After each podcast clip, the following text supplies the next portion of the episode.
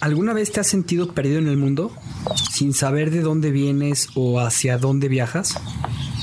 Si es así, seguramente has sentido el mareo de la posmodernidad.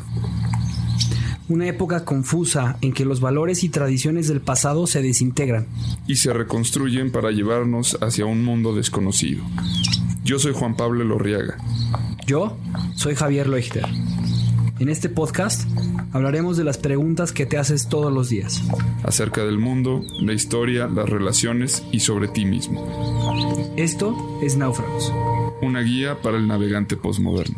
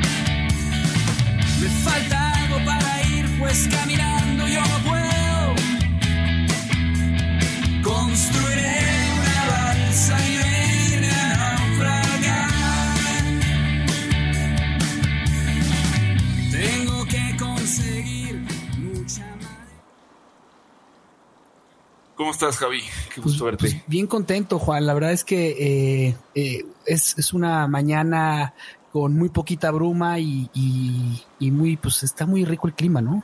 Sí, sí, sí. Este, tiene, ahí está como neblina, ¿no? Que, se ve en toda la superficie del mar. Sí.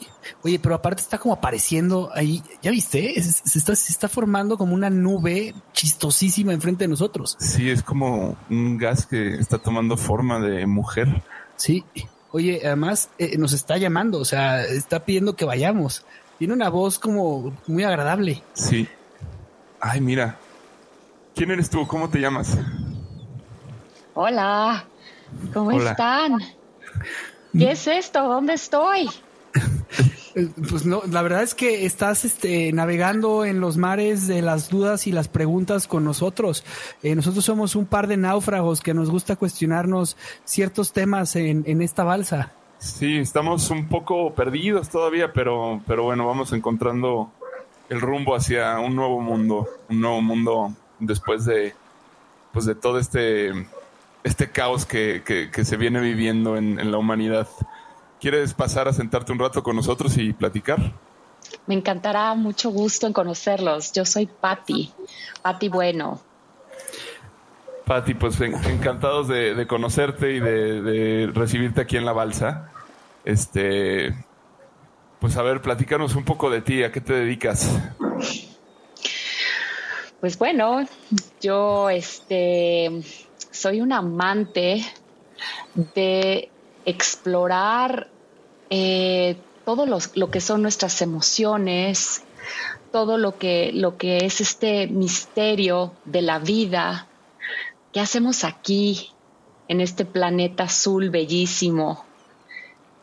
¿Qué, legado podemos dejar a la humanidad y cómo compartir con todos los seres que habitan este bello planeta? Es, esa es mi pasión y mi pasión es la muerte.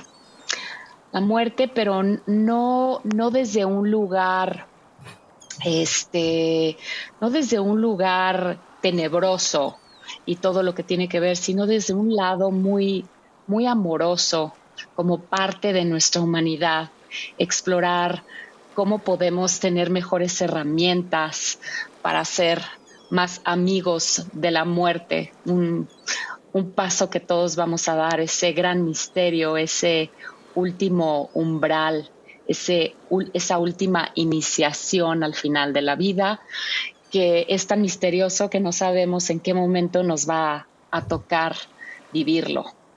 Sí. Ustedes, cuéntenme un poco de ustedes. Pues mira, te, platico, yo me dedico al cine, este, soy eh, director, tenemos Javier y yo una empresa juntos en la que hacemos además algo de, de, publicidad y, documental, cosas un poco más comerciales, pero el, la esencia es el cine y pues también creo que hablo por los dos en esto, somos buscadores, este, no te diría de la verdad, porque qué es la verdad, pero, pero sí nos gusta preguntarnos y preguntarnos muy a fondo. Entonces, cada que tenemos invitados que, que nos ayudan a ampliar la perspectiva o a generar nuevas preguntas, pues es un gran placer, ¿no? Entonces, pues qué gusto tenerte a bordo.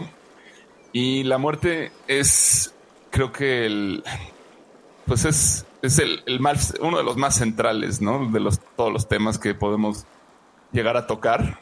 Este, a veces nos vamos como por, por temas menores, se, podría decir, y este sin duda es yo creo que el más grande de todos, porque si, hablando de verdades, este, pues yo creo que la única verdad es que todo cambia y que, que, vamos a morir, ¿no? Eso es algo con lo que podemos contar. Este, entonces, pues sí quisiera empezar a lo mejor haciéndote una pregunta que tiene que ver con, con el miedo, ¿no? A la muerte que todos tenemos, que es natural, pero yo creo que parte realmente de, de ese miedo eh, es el miedo a lo desconocido, ¿no? O, como quien dice, la, la muerte es como ese, es, es lo desconocido por, por, por, esencia, ¿no? Por, por su, es la base de, de, de, ese, de, ese, miedo y que es todos los miedos al final del día se traducen en ese, ¿no? Si los, si los llevamos como a lo más abstracto, pues todo, todo nos lleva al temor a lo desconocido y lo más desconocido al final del día es la muerte. Entonces, en ese sentido, eh, siempre he tenido la pregunta, ¿no? ¿Qué, ¿Qué, qué, es lo que sabe un tanatólogo que los demás no sabemos o, o, cómo aborda ese desconocimiento, ¿no? Muy buena pregunta, Juan. Pues los, los miedos de cada quien acerca de la muerte yo creo que son distintos a mí me encanta, yo tengo un podcast que se llama Amorte y justo entrevisto a muchas personas que han tenido pérdidas, eh, entrevisto también a médicos, entrevisto a expertos, a psicólogos, terapeutas, eh, de diferentes este, corrientes para, para, entender y poder ver eh, la mirada tan única que tenemos cada ser humano este, respecto a la muerte.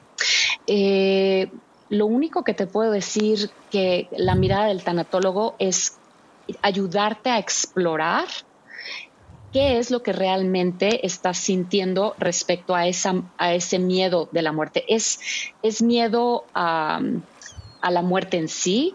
Quizás es miedo este, a dejar a hijos pequeños, tal vez. Para aquellos que no tienen hijos pequeños, quizás su miedo eh, sea más la manera en qué van a morir, en, cómo van a morir.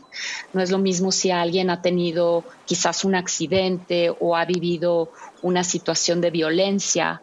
Sus miedos van a ser muy distintos a alguien que ha vivido una vida muy tranquila y no ha tenido ningún, ningún roce con la muerte.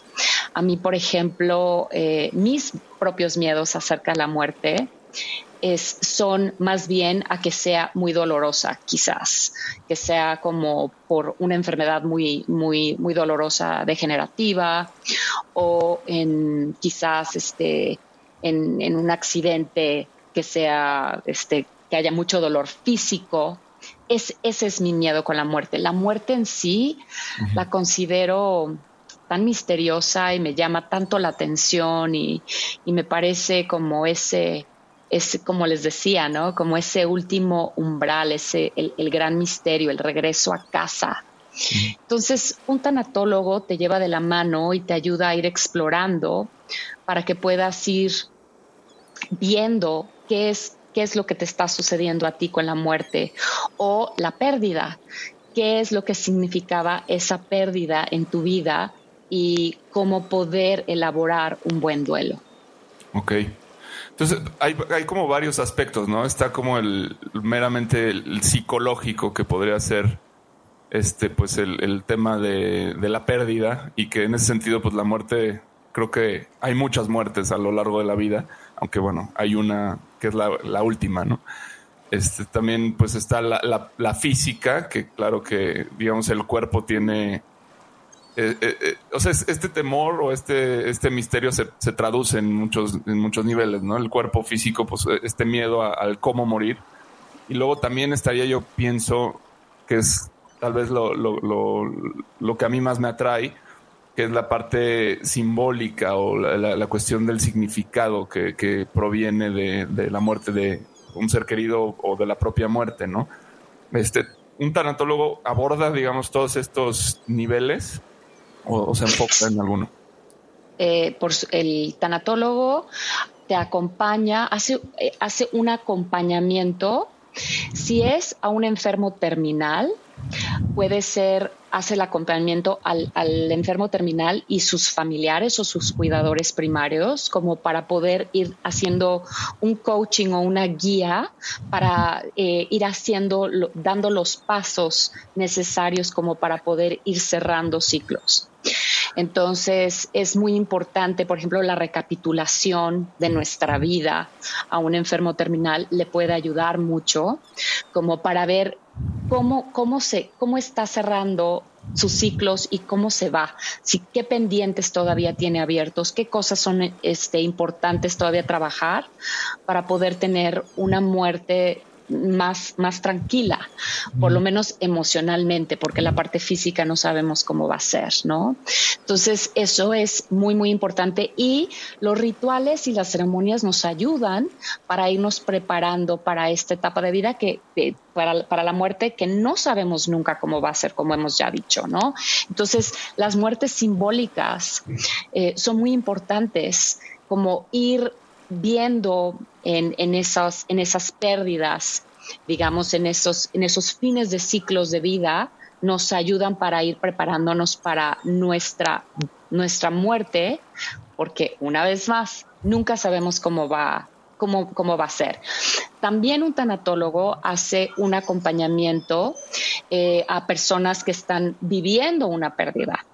Entonces, eh, un tanatólogo eh, por lo general visitas a un tanatólogo de, a veces puede ser si es un, un tema eh, relativamente sencillo post muerte, este puede ser de una de un de una tres sesiones y un tanatólogo máximo si no tiene otras herramientas, si no es psicólogo, si no es logoterapeuta, si no es coach de algún sistema, por lo general solo hace un acompañamiento de máximo 10 sesiones dependiendo de cómo está de complicado ese duelo. Van saliendo a veces en las sesiones eventos o cosas que venimos cargando de otras pérdidas que quizás no, no se han resuelto. Entonces, cuando ya es un poco más, cuando, cuando se empieza a profundizar y empiezan a, a salir otros temas, es muy recomendable que quizás la persona necesita hacer una terapia psicológica como para evaluar otros temas que quizás salieron en ese acompañamiento tanatológico. Yo trabajo mucho con un sistema que se llama Radical Living. Dentro de ese sistema tiene como una rama que se llama perdón radical. Eh, radical Forgiveness. Y es una herramienta que yo he encontrado que es preciosa para poder elaborar un buen duelo. Me gustan muchísimo las ceremonias porque nos ayudan a hacer un espacio para elaborar un buen duelo. Entonces, muchas veces voy a recomendar a algún cliente que me llega a ver por una consulta tanatológica que haga una, un altar donde puede honrar a esa persona que acaba de fallecer o quizás no es una persona física, eh, quizás es una muerte simbólica de algún evento en su vida. Entonces también poder hacer como un, un altar como para poder honrar eso que está sucediendo en su vida. Me parece súper interesante todo lo que dices porque justamente venimos de salir de una plática que hablamos del tema del ritual y la importancia del ritual en nuestras vidas, eh, al, eh, que, es algo que, hemos ido dejando poco a poco. Y, y ahora que he tomado mucho toda esta conciencia sobre el ritual en nuestras vidas, me llega una, pues he estado pensando mucho en algo que es la crisis existencial. Y, es algo que lo que nos enfrentamos todos los días, Pati, porque e, es impresionante. Lo platicaba yo con Bernardo Álvarez, que es un experto en una um, terapia de bloqueos que tiene que ver con una, una técnica milenaria en India y decía, vamos a experimentar la crisis existencial. Siéntate, cierra los ojos, respira y quédate tranquilo. Es casi imposible hacerlo porque eh, estás pensando en tengo que hacer esto, tengo que pensar en esto y eso se llama crisis existencial. Entonces, ¿a qué voy con esto? Es que la muerte, para poderla asimilar, es que tenemos primero que entender que estamos todo el día en una crisis existencial. Entonces, creo que esta parte que tú haces como tanatólogo, tanatóloga, eh, me parece sumamente interesante porque es entender a la muerte de una forma muy diferente a través de lo que ha sido nuestra existencia, que son estos ritos. Sí, totalmente. Eh, el ser humano digamos que la parte frontal de nuestro cerebro es bastante nueva y hay muchas reacciones eh, inmediatas que tenemos en nuestro día a día que muchas veces reaccionamos todavía con el cerebro reptiliano, que es la parte más antigua, ¿no? Entonces es muy importante la, la ceremonia o el ritual ayuda mucho a nuestro cerebro para poder digerir y poder ir Em, entendiendo o acomodando en nuestro cuerpo todo aquello que, sucede en un momento que es demasiado rápido, que es un shock, que es, que es algo eh, que, sucede en un momento donde quizás no tenemos este, idea de qué va a pasar en nuestra vida, ¿no? Entonces, nos ayudan mucho los, los, las ceremonias y los rituales a ser un buen lugar para poder digamos que eh,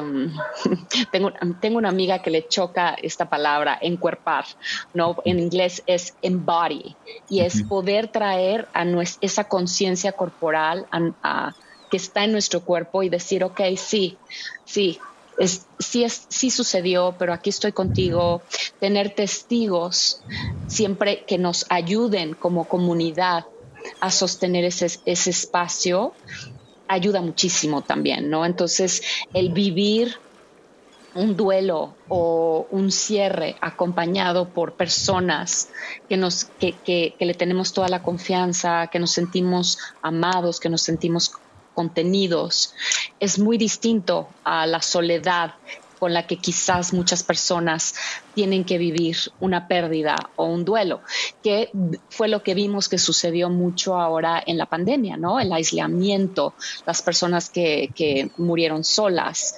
Eh, todos esos duelos son duelos complicados. ¿Por qué? Por, la misma razón de, no tener a alguien quien te diera, este, quien te dé la mano, quien te, quien te vea los ojos, quien te da como un, un, un confort o fortaleza para, para un momento de un umbral tan intenso. Oye, Pati, pero es que aquí me queda una pregunta que, que, siempre he tenido es, si no nos enseñan a vivir, porque la verdad es que no hemos aprendido a vivir, tampoco nos enseñan a morir. No nos han enseñado miles de cosas, no nos han enseñado cómo ser pareja. Y es un, exactamente, ser pareja, o justamente platicábamos Juan y yo ahorita de, de la amistad, ¿no? O sea, es, es, o sea, necesitamos como reaprender que, y yo creo que algo que, que, escuchaba yo eh, de ti hace poco era este, este tema de si aprendes a vivir, aprendes a morir. Me pareció sumamente interesante. Sí, importantísimo. Tienes toda la razón. No nos han enseñado a vivir, no nos han enseñado a ser padres, no nos han enseñado a ser pareja, no nos han enseñado a ser jefes, no nos han enseñado a, ser empleado, a ser colega. ¿Qué, qué, ¿Qué sí nos han enseñado de las cosas más elementales que necesitamos como seres humanos para, para poder vivir en comunidad y, apoyarnos unos a otros? ¿Qué? Híjole, eh, yo creo que nos, a veces hasta pienso que... yo más bien, yo, yo, yo criticaría más bien la pregunta, o sea, o bueno, no la pregunta, sino por qué asumimos que nos deben enseñar eh, este, cuando o sea, somos una sociedad, eh, o sea, la sociedad no es algo que está ahí, es algo que creamos continuamente, ¿no? Y que este, a medida que vamos aprendiendo nuevas cosas, pues se van eh, retando los paradigmas viejos y, vamos transformándonos. En ese sentido, creo que es muy interesante pues preguntar qué se sabe hoy de la muerte, ¿no? O sea, yo, yo ahorita te quiero hacer una pregunta muy directa y muy personal. O sea, yo, yo tengo un hermano que falleció, este, eh, él tenía 21 años, este, ¿y tú? Yo tenía 23. Y después de que él fallece, o sea, yo empiezo, o sea, tuve un año, este, comunicación con él, ¿no? Este, es, algo que, es difícil de describir, difícil de creer. Eh, son de estas cosas que pues ves en películas, este, que, que pues, te cuentan las tías, no sé, o sea, pero pues yo cuando lo viví, pues es algo muy real, o sea, eh, hay, hay cosas que pasan, este, eh, que, que, no sabes qué es, o sea, realmente hasta la fecha o sea, no puedo poner en duda lo, lo que pasó.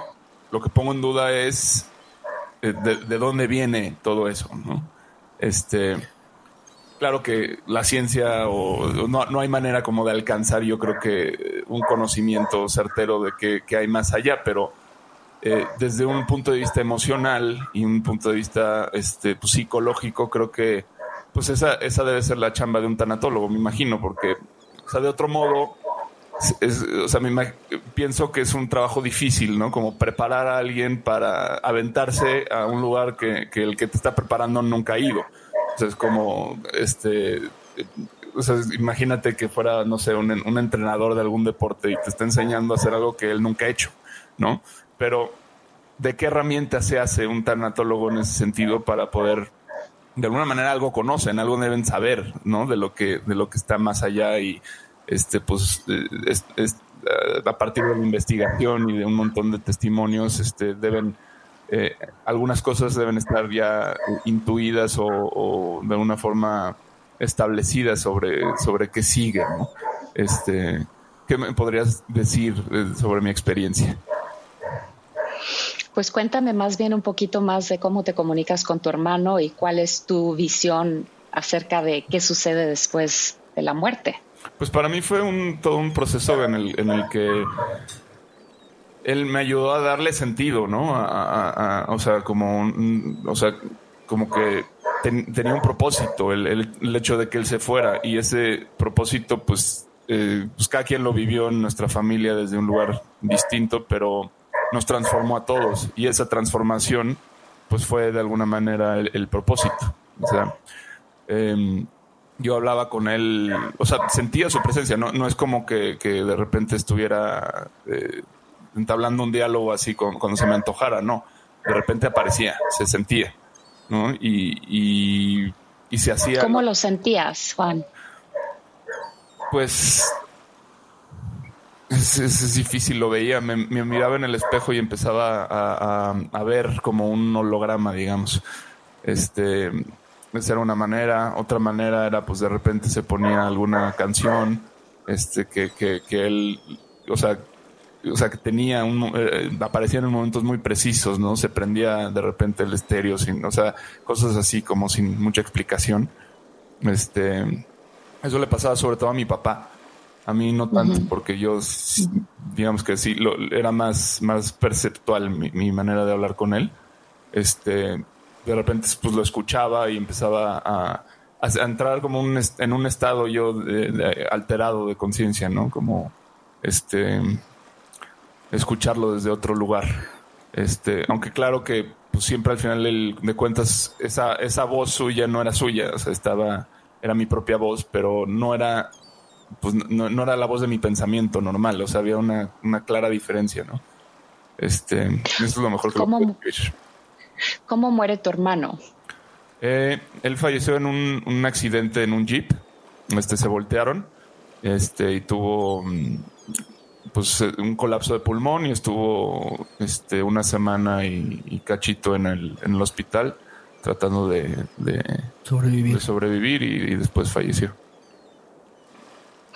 y durante esa semana que estuvo vivo en el hospital, eh, lo fuiste a visitar al hospital, este, pudiste como, ¿él estaba consciente o estaba, estaba inconsciente? Él, estaba inconsciente y de hecho el contacto, que, o sea, ese, ese, ese, ese mismo estado en el que yo sentía que hablaba con él, lo empecé a vivir desde ahí. desde que estaba en el hospital. Este, Entonces hablabas con él en el hospital. Sí. ¿Qué le, ¿Qué le decías, si se puede saber? Pues no, no, yo no le decía, más bien lo escuchaba. O sea, más bien él era el que me decía. Telepáticamente. Sí. ¿En algún momento te despediste de él? Em, sí, sí, sí, sí. De hecho, le, le, hice un play, una playlist este, con, pues, con canciones así que le, que le gustaban a él. Y hubo un, había un tanatólogo ahí entre las personas que estaba ahí y me sugirió que no le pusiera esa música, que le pusiera una música más, este, como... Medicina. No, no medicina, o sea, bueno, no, no sé, o sea, como más, este, new Instrumental, este, o quizás eh, ondas para el cerebro, este, tal vez te sugirió mantras o cantos gregorianos, algo así, dependiendo. Sí, una de las cosas que se sugieren mucho cuando alguien está entre la vida y la muerte es eh, no poner sonidos, olores, este, cualquier cosa que a los sentidos los anclen, sobre todo si le está costando trabajo morir, porque, porque todos esos sentidos no nos permiten morir, ¿no? Y cuando alguien está sufriendo o está teniendo una muerte difícil, eh, eso, es, eso es muy recomendable.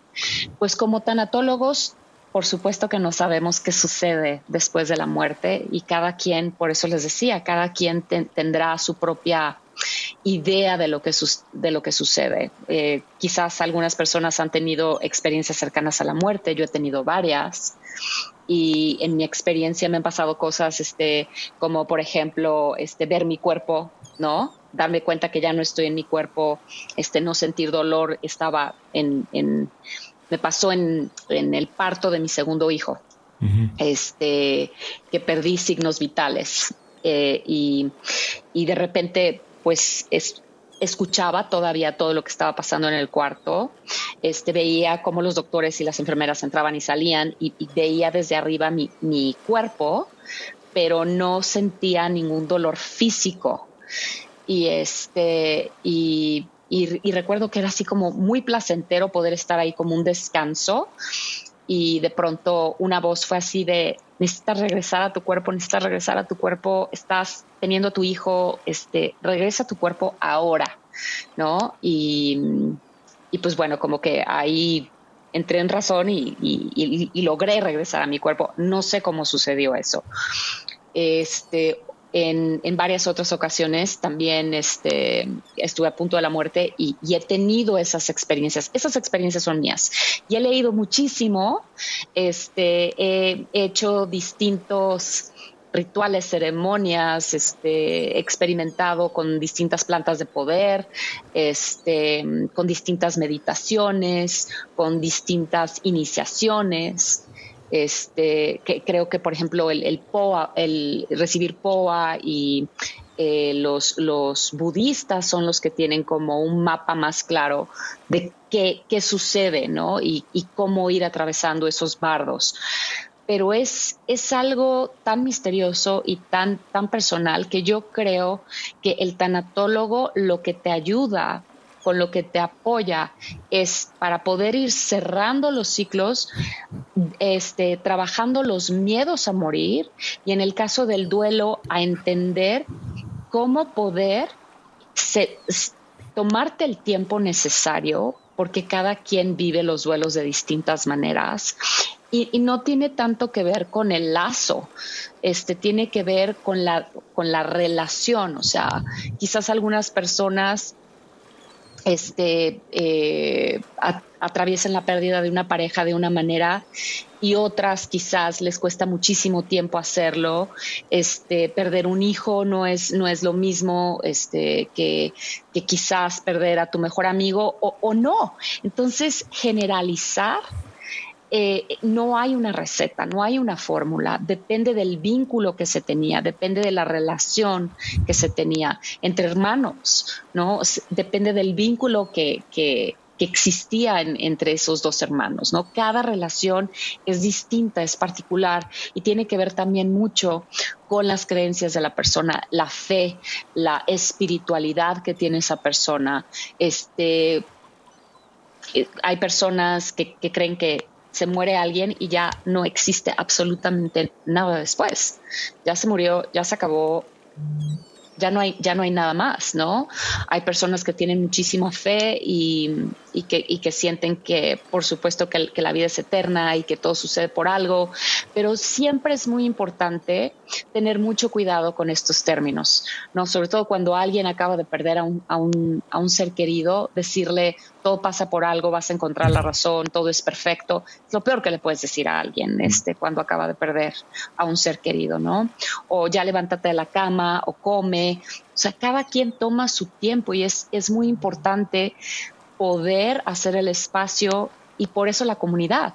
Porque si nosotros no sabemos cómo estar cómodos con nuestras propias emociones, ¿cómo vamos a poder estar para otra persona? Y no para decirle cómo lo va a vivir o cómo lo va a sentir o porque, porque tengamos las respuestas para esa persona, sino simple y sencillamente para tener la empatía suficiente para poder hacer ese espacio para que esa otra persona se pueda tomar el tiempo y quizás ayudarlos en, en comunidad a resolver el súper, este, cosas, cosas muy prácticas, ¿no? O o simple y sencillamente el, acompañar a alguien, la presencia, ¿no? El, tomarse un té con alguien y no tener que decirle nada y, a poder acompañarlo a llorar o, quizás este, escuchar música o, escuchar historias de esa persona que acaba de fallecer, este, que necesita contar. Este, para eso es la comunidad.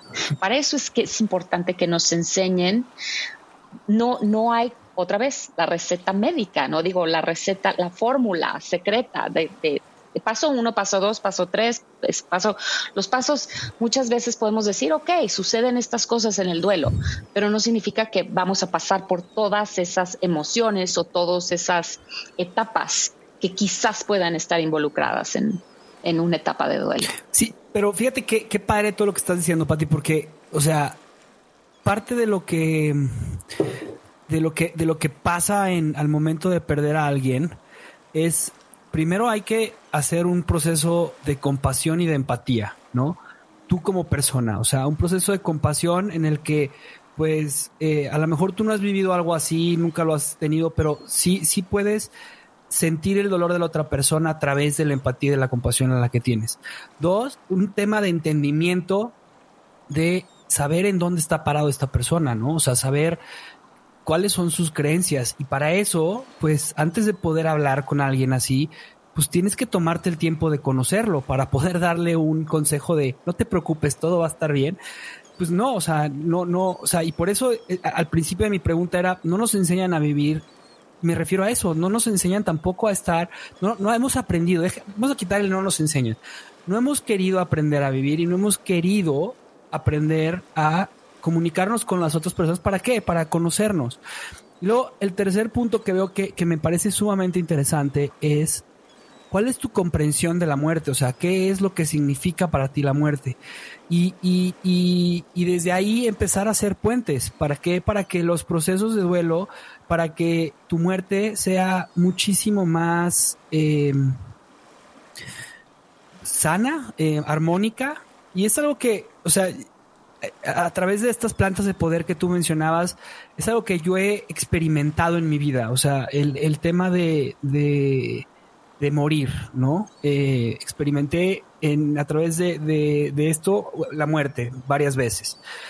Y antes de, antes de haberlo tomado, pues experimenté la muerte de mi abuela en mis manos, ¿no? Ella se murió conmigo, eh, ella me pidió morirse, ella me pidió que le ayudara a hacer una meditación para eh, ayudarla a que se fuera y fue una, una enseñanza enorme el haber podido tener ese tiempo con mi abuela y que mi abuela nos, nos dijera todo, se despidiera, tuviera su misa, eh, eh, en la misa diera una carta y leyera toda y cada una de las personas y de a cada persona, cada de sus hijas les dijo algo que les quería decir. Eh, murió en su casa después de un cáncer que la invadió por todos lados. Dices, wow, esa es la muerte que yo quiero tener, ¿no? O la muerte de nuestra abuela que fue comiendo, se ahogó y le dio un paro cardíaco y se murió, pero no se despidió, no, o sea, pero también fue una muerte muy agradable, ¿no? pero también están las muertes estas dolorosísimas en las que son inesperadas de hijos que iban en la carretera y pum, se, se accidentaron y se muere el hijo y es dolorosísimo y yo viví eso ahora con una de las amigas de mis hijas y jamás había llorado como lloré, o sea, lo sentí tan cercano y, y creo que fue una forma de expresar y de sentir la muerte de la pérdida de dos hijos que, que tuve en el vientre de la mamá. Pero todo eso y todos estos procesos me han estado ayudando a mí a preparar mi muerte. Tengo 36 años, no significa que me vaya a morir mañana, pero pues me gustaría dejar mi, mi vida clara y tranquila. Y creo que este proceso de poder hablar contigo es algo que yo estaba buscando porque yo sí quiero aprender a morirme. Yo sí, yo sí tengo ganas de saber cómo me quiero, o sea, no voy a decidirlo porque no es mi decisión, quién sabe, no sé, pero a lo mejor sí, sí, el, enseñarle a mis hijos que no tengan miedo a la muerte, o sea, que, que podamos sentarnos en la tarde y podamos hablar de, a ver, yo me quiero morir en la cama con al lado de tu mamá y me gustaría que cuando me muera las cenizas, por favor, las repartan en el mar porque a mí me encantaba bucear. Por favor, se los pido. Ah, wow, sí, papi, qué padre. Ah, e, ese tipo de cosas son las cosas que, que a mí me gustaría ir, ir preparando y enseñando a mis hijas sin yo saber que, que es la muerte, ¿no? Sí, y, y yo creo que yo, yo iría un, un, paso más, más allá de, es, es decir, no vamos a enseñar a la gente a que no tengan miedo a la muerte. Yo creo que es muy difícil, este, tal vez decir, decirle a alguien, no tengas miedo a la muerte, porque como decía Juan, ¿cómo voy a decir yo que no tengan miedo a la muerte si yo no sé qué hay después, después de la vida, no? Este, más bien es explorar y profundizar en cuáles son esos miedos, porque entre más tengamos claro cuáles son esos miedos, digamos que los fantasmas van desapareciendo. Entonces ya le ya tener como un, un poder mirar a los ojos aquello que nos da miedo, decir, ok, sí, esto me da miedo por esta razón, vuelvo al tema, ¿no? O sea, alguien que tenga hijos pequeños y que esté enfermo, pues va a tener un miedo a dejar a sus hijos, que no, que no tiene que ver con el miedo a la muerte. O quizás alguien que tiene una enfermedad degenerativa tiene miedo al dolor de esa enfermedad degenerativa y no es a la muerte, ¿no? Este, quizás hay cosas mucho peores que la muerte que ni siquiera nos hemos cuestionado y, y, y, y, tal vez por eso cuando tenemos a una persona que amamos que está viviendo una, una enfermedad, llega un momento en que en el duelo se va se va viviendo mientras la persona va este, viviendo esta, esta enfermedad. ¿no? Mi mamá tuvo un, un cáncer súper agresivo este, de ovarios, este, estuve en hospice, yo fui su cuidadora primaria un año, este, cirugías, tratamientos, este, eh, la vi consumirse, ¿no? Y, y poder estar ahí como tú estuviste con tu abuela o como yo también tuve el privilegio de estar con varios de mis abuelos de la mano o con mi madre también de la mano, el poder estar ahí haciendo el espacio para acompañarlos en estos umbrales, es, es a lo que voy de, de lo que es esa educación, porque no sabemos cómo va a ser. Ahora, una muerte repentina como la que vivió Juan de su hermano, es otro proceso de duelo completamente distinto. ¿No? Entonces tenemos que saber de qué estamos hablando, otra vez, cuál es la relación, qué, en qué condiciones estaba tu hermano Juan, que no sé qué, cuáles, qué, qué, les estaban diciendo de si sobrevivía tu hermano, cómo iba a quedar, en qué, este, en qué estado de, de, de salud o, o iba a estar bien después este si sobrevivía este el accidente o no no que muchas personas como que van haciendo elaborando ese duelo como acomodando de este quizás la, vida con la que iban a quedar este si no si no mueren no pero tampoco nada de eso está en nuestras manos. Entonces, la parte tanatológica de ese acompañamiento es ayudarnos a hacer un espacio de aceptación a aquello que no está dentro de nuestras manos.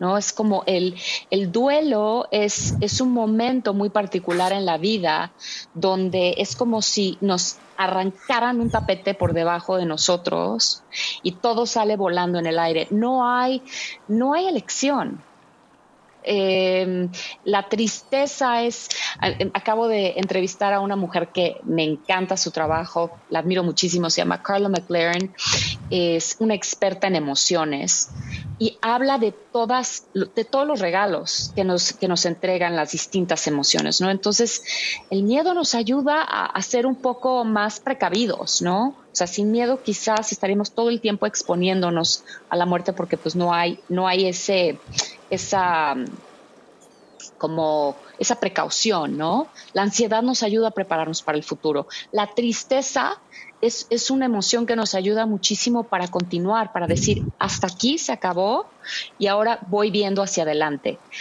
El, el, el duelo son muchas combinaciones de emociones revueltas, todas al mismo tiempo, no sabemos cuándo aparece una, cuándo va la otra, cuándo están cinco al mismo tiempo.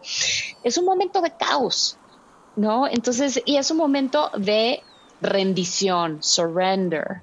Es como rendirnos ante, ante lo que la vida nos está poniendo enfrente que nos toca vivir.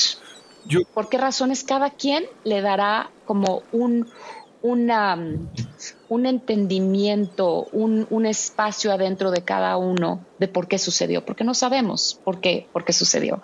Cada quien tiene que ir encontrando esas respuestas. Tú no puedes ir a ver a un terapeuta y el terapeuta te va a dar la razón por la cual se murió tu hermano tan joven. Tú, Juan, tienes que ir descubriendo adentro de ti cuál es la razón que tú le das en tu corazón para poder darle un buen lugar a, a ese evento que viviste del cual no tenías tú ni voz ni voto de, de, de, que fuera así o no. Este, a mí lo que me ha hecho pensar mucho de, de, esta plática tiene que ver con el, o sea, ¿por qué tenemos que esperar hasta estar cerca de la muerte para empezar a trabajar eh, la preparación, no? Y la preparación, pues, tiene como eh, como dices, tiene que ver con eh, el cerrar ciclos. A mí lo que me hace pensar esto es, eh, esto de cerrar ciclos tiene que ver con el desapego y con soltar, ¿no? Como ir soltando este, varias capas de, identificación con la vida para poderte ir sin equipaje, ¿no? Así lo entiendo. Pero ¿por qué tenemos que hacer eso antes de morir y no, no podemos hacerlo. Al final de cuentas, todos nos vamos a morir. ¿Por qué no podemos hacerlo ahora? ¿No?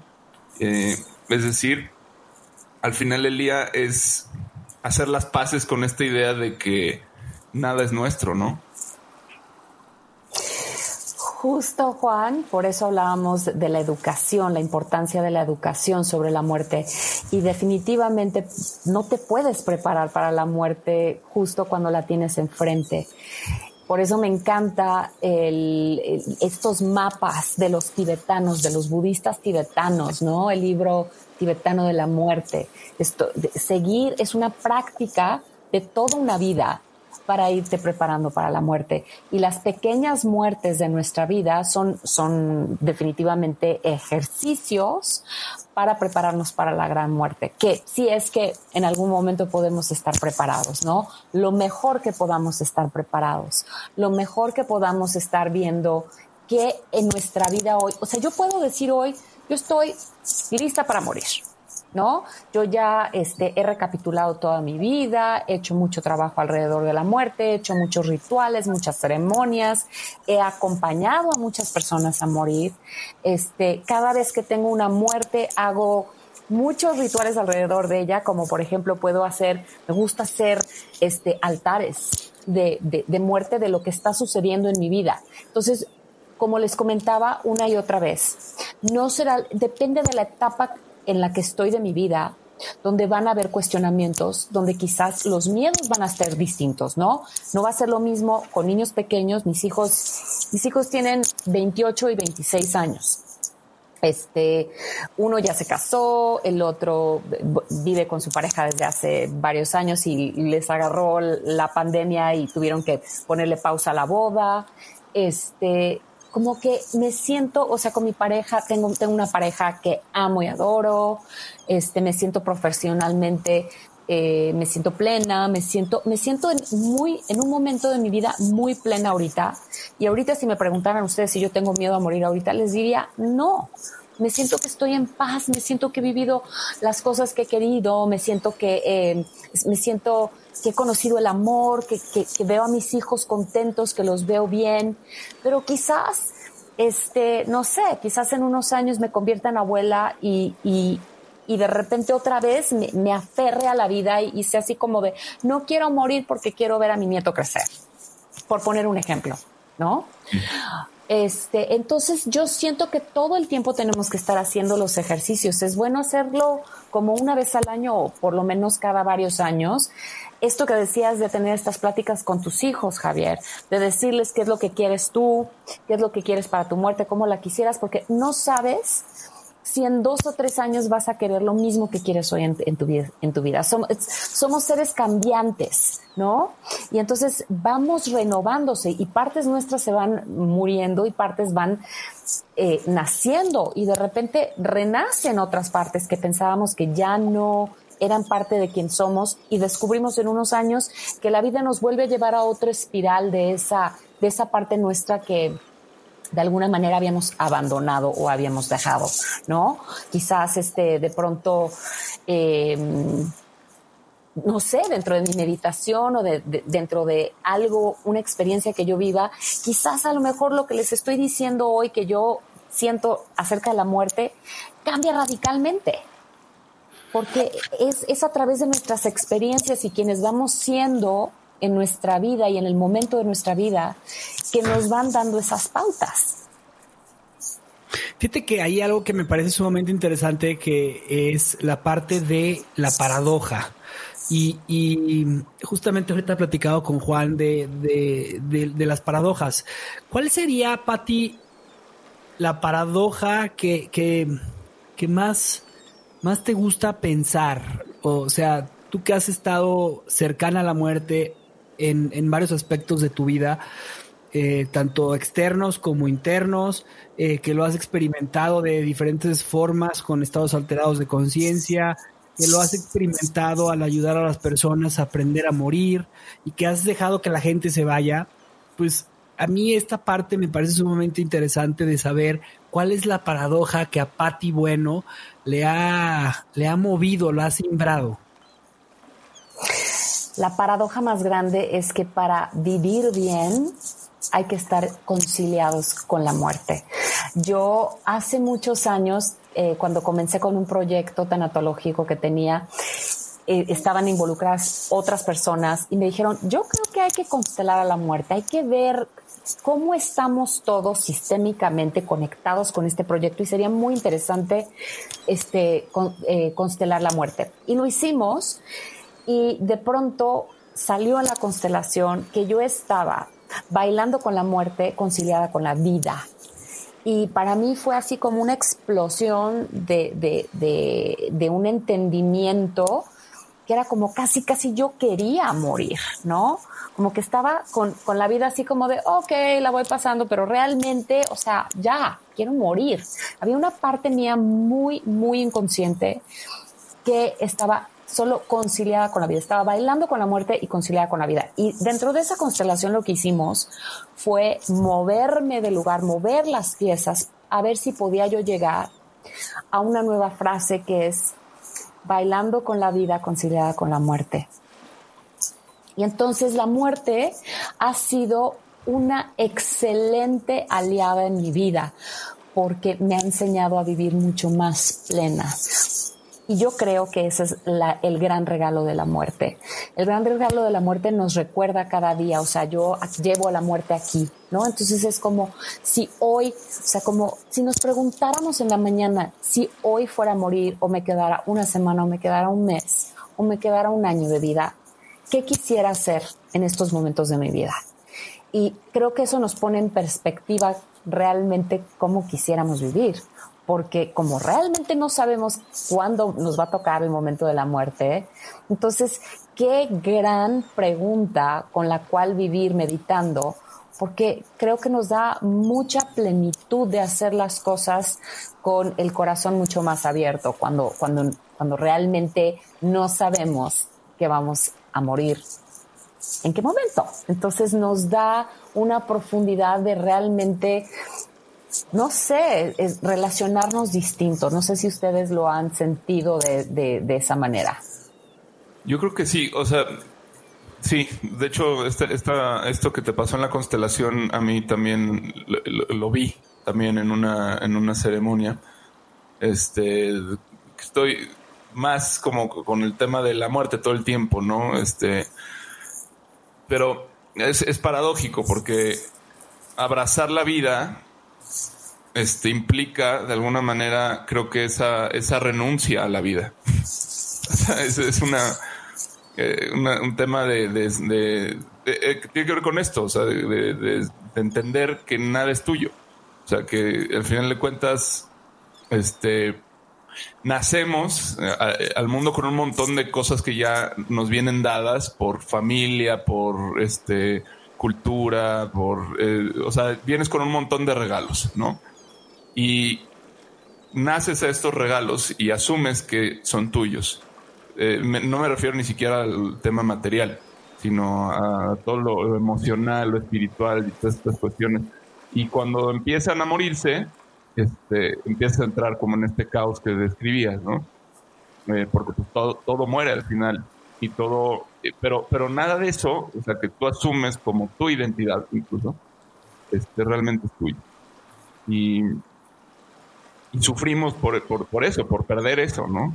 Entonces creo que la, lo paradójico aquí es en hacer las paces con, con el hecho de que, pues no, no, o sea, eh, o sea, al final de cuentas este, vas a pasar por ahí, pero por la vida, pero nada de eso te lo vas a llevar y nada realmente era tuyo antes tampoco, ¿no? Entonces, eh, abrazar la vida creo que tiene que ver con primero aprender a soltarla, o sea, aprender a, a, decir, pues no, o sea, a pasar por estos ciclos de aceptación ¿no? O sea, no esperar a, estar en tu lecho de muerte para soltar todo eso, sino suéltalo en vida, ¿no? Suéltalo en vida y, y, esa es la, mejor forma de entrarle a la paradoja de que decía Heidegger, que es nacemos para morir. O sea, realmente no hay otro propósito que sepamos, o sea, contundentemente ese es el único, que, que realmente sabemos que ese sí es un hecho, ¿no? Porque todo lo demás de que si vine a cambiar el mundo, que si vine a, a, trascender, a no sé qué, todo eso está fuera de tu alcance y control y al final del día vas a ser olvidado, ¿no? También algún día, a lo mejor causas mucho impacto, pero, pero nada de eso es, es tan eh, real como propósito como el hecho de que naces para morir. Y, y, ese es un trago muy amargo, ¿no? Para, para todos los seres humanos. Y creo que... Yo lo pondría distinto, yo diría que la vida es lo que sucede entre estos dos grandes umbrales, ¿no? El llegar a este plano y el salir de este plano, ¿no? Estos dos umbrales maravillosos. tampoco nos acordamos mucho de cuando nacemos, ¿verdad? De ese momento no, no, no tenemos mucho recuerdo. ¿No? Entonces vamos teniendo como recuerdos los primeros años de la vida, pero ese momento, pues a través de algún de alguna este, regresión, de algún ejercicio de, hipnosis, este, con alguna planta de poder, este, hay maneras, ¿no? De llevarnos a ese momento, pero pero que realmente estemos conscientes de ese momento, no lo estamos. Y, lo que regala la muerte mucho también es, es un gran acto de humildad es soltar el ego, es, es, mucho trabajo del ego. Realmente poder entender y decir, no tener la soberbia, ¿no? De decir, no, a mí no me va a pasar, le va a pasar al enfrente, pero a mí no. Entonces, eh, el, el, ir practicando, pues cómo aprendes un idioma, cómo aprendes este, un deporte, cómo aprendes este, cualquier cosa que te interese en la vida con la práctica y la repetición.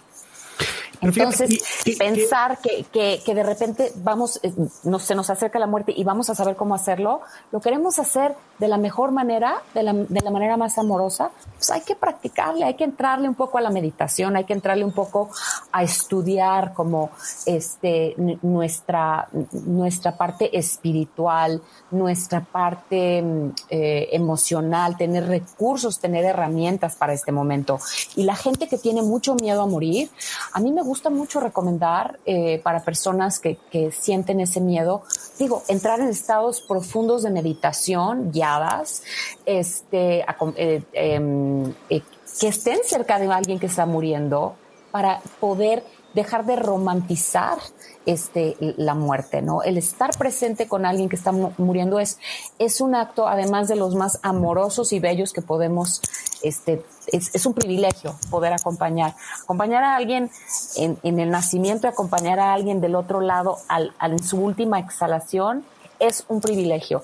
Y la psilocibina, y hay médicos y hay gente muy capacitada que te pueden llevar con, con la psilocibina en un proceso para ir entendiendo cuáles son los miedos que están relacionados con la muerte, que creo que es muy valioso. Y, y pues sí, aprender, educarnos, educarnos cada día. La gente que, que no honra la muerte tampoco honra la vida. ¿Cómo vamos a tener, digamos, la la capacidad de honrar y dar la bienvenida a esas nuevas generaciones que vienen después de nosotros, esos bebés que están naciendo en el mundo y tener la reverencia y el respeto para despedir a nuestros ancianos, darles un lugar de reverencia este, a, nuestros ancianos, si no tenemos la capacidad de honrar la vida. ¿Cómo, cómo vamos a hacer eso? Oye, y en una, en una idiosincrasia que tenemos eh, en México en la que la muerte es tan importante para, para nosotros, o sea, para, para, nuestra cultura. La muerte es, eh, es, es, un momento de celebración, es un momento de recuerdo, es un momento que le dedicamos canciones, es un momento de rituales en donde pasamos todo eso. ¿Qué, qué, crees tú que esté pasando ahora que la, la hemos normalizado de una forma que para mí me parece hasta a veces triste porque ya no nos entristece que haya 90 mil muertos en un país, ya no nos entristece que haya este 200 mil muertos por pandemia, o sea, lo empezamos a normalizar, pero no, no, no, no, no una normalización sana, creo yo. Pero bueno, México siempre ha sido, desde hace mucho tiempo, es un país que, que, que le brinda culto a la muerte, ¿no? Entonces, creo que a lo mejor, sí, lo que estamos viviendo ahorita, yo creo que es simplemente una transformación de cómo este, ese culto desde siempre, pues hoy está aflorando, digamos, nuevamente. Pero sí, ¿qué, qué opinas de, de, esta parte? Yo, yo opino que es una práctica, entre más reverencia y más respeto tengamos a la vida, más respeto le tenemos, un mejor lugar le, le podemos dar a la muerte.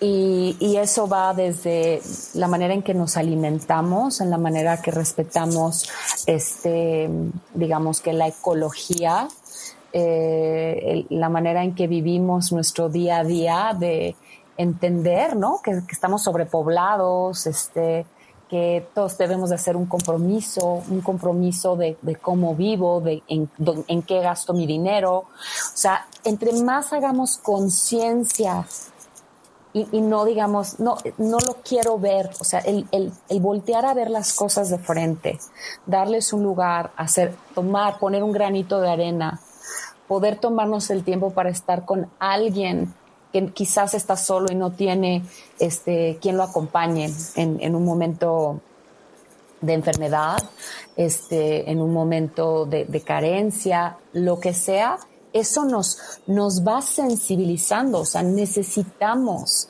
hacer estos vínculos para irnos sensibilizando eh, a, lo que está sucediendo. Por eso la comunidad es tan importante. Muy bien. Pues vamos llegando ya al, final de nuestro recorrido. Este siempre nos gusta dejar, bueno, expresar cómo, nos quedamos, qué, reflexión nos, nos llevamos cada quien.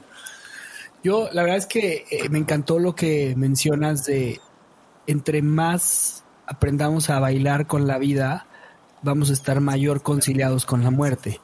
Y, esta paradoja que me recuerda mucho a este símbolo del infinito que es la serpiente con la víbora comiéndose, eh, es, es, parte de lo que nos han enseñado nuestros ancestros de, de venerar la vida para respetar respetar lo que sigue, lo que continúa y que justamente hoy platicaba yo con Juan Pablo de que estoy haciendo un huerto y me decía, lo difícil de un huerto es que a veces tienes que dejar morir algunas de las plantas para que crezcan otras, ¿no? ¿Qué enseñanza tiene la naturaleza que nos, nos hemos olvidado de eh, querernos aferrar siempre a lo material cuando toda nuestra vida fue lo que tú mencionaste y me recuerda mucho el libro de Shiro Kishimi que se llama Atrévete a no gustar, que decía, le enseñaba el maestro filósofo al niño, es que lo importante no era haber empezado el recorrido hacia la cima o haber llegado a la montaña, sino fue todo el recorrido que hiciste y todo el aprendizaje que hiciste. Ahí estás disfrutando y viviendo la vida. Entonces, con eso me quedo y, te quiero agradecer muchísimo, Patti, por, por este, por acompañarnos y por estar y, a pesar de, todas estas turbulencias que hubo en el mar. Sí. Pues yo, yo me quedo con, ay, pues me, aceleró la, el pensamiento todo esto. Este, em, yo creo que ese, ese tema como de, de aprender a, esta paradoja, o sea, es, algo como que con lo que vengo trabajando mucho, ¿no? De, cómo eh, hay que morir al ego constantemente y esa, esa muerte tiene que ver con el soltar. Para mí, al menos así lo, lo, veo, el soltar esos apegos, es decir, a, pensar que ciertas cosas te pertenecen y con cosas no me refiero a lo material, sino este, a tu nombre, tu, tu, apellido, tu lugar, tus emociones, este, todo lo que te aferras, lo que de alguna manera sientes tuyo, pues no hay nada tuyo no hay nada tuyo. Y en, la medida en que vas soltando eso en vida, vas realmente abriéndote la posibilidad de vivir. Eh, y, con ello viene, o sea, esto yo lo, experimenté de forma muy directa, ¿no? Como en una ayahuasca en la que pues pedí que me mataran, o sea, yo, pero, pero pedí que me mataran después de que no podía soltar, después de que, de que tenía mucho miedo a morir y a que me mataran a mí, este, como, como una paranoia. Eh, entonces, al, o sea, me, me, esa encrucijada de, ya no soporto el miedo, ya no quiero, ya quiero descansar porque me, estoy agotado, agotado de, pelear con esto todo, el tiempo, ¿no? Emocionalmente. Este, y finalmente, pues, morí simbólicamente. Y, y, en esa muerte, pues no, no, no me morí, al revés, me, este, me sentí mucho más vivo, ¿no? Entonces creo que es, este es el, camino también que pues propone el budismo, que, pues yo le entré desde otro lugar, que no soy budista, pero sé que por ahí va la cosa, este, y, pues tiene que ver con, con, este camino de, o sea, de que hay que aprender a, aceptar la muerte, pero no hay que esperarnos hasta el último momento, o, sino que este es un trabajo de todos los días, porque pues eso nos va a enseñar a vivir y nos va a enseñar a ser más plenos y nos va a permitir estar listos para, para soltar cuando haya que soltar lo que haya que soltar. Y, se vale jugar y se vale tener ciertas cosas en ciertos momentos, pero hay que saber que no son tuyas y no van a estar ahí siempre. Sí, muchísimas gracias por este espacio. Me encantó, este, disfruté muchísimo esta plática y me encantaría invitar a todo su público que inviten a la muerte en, su casa, este, invítenla a sentarse en su hombro como una, una compañera sabia que los va a ayudar a observar cuáles son todas aquellas cosas en las que no están viviendo plenamente en su vida. Y, también los invito a que salgan más a la naturaleza y, se relacionen y observen cómo es su relación con la naturaleza. Y por ahí yo creo que van a ir aprendiendo muchísimo. Y recuerden que este, la muerte no se, no, se, no se trabaja o no se aprende este, cómo morir en, en unos días. Es un trabajo de toda la vida. Muy bien. Pues muchísimas gracias, Patti. ¿Dónde te pueden encontrar eh, la gente? tengo un podcast que se llama Amorte, que sale los jueves. Estoy en Spotify, estoy en Apple Podcast, estoy en Amazon Podcast, en, en iHeartRadio. También me pueden encontrar. Me pueden encontrar en mi canal de, YouTube que acabo de, de, abrir, que se llama Life is a Ceremony by Patty Bueno, porque he estado haciendo algunos podcasts en inglés, entonces ahí pueden encontrar los podcasts subtitulados al español si quieren. Este, tengo mi cuenta de Instagram de Amorte Podcast y también tengo otra cuenta en Instagram que se llama Life is a Ceremony. Y eh, me pueden encontrar en mi, en mi página.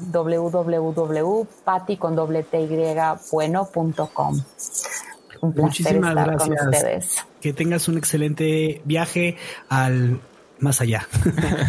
Muchísimas gracias igualmente y los invito y luego que me compartan a ver de algunas de sus búsquedas este, con, con la muerte, a ver qué, qué les platica la, amada muerte. Por supuesto, lo haremos, por supuesto. Mm. Gracias.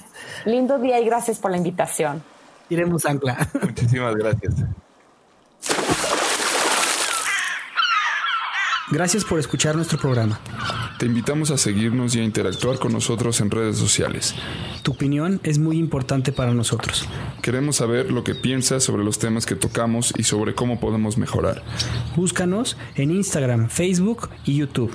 O en nuestro sitio web, naufragospodcast.com. Buen viaje. Nos vemos en el siguiente puerto.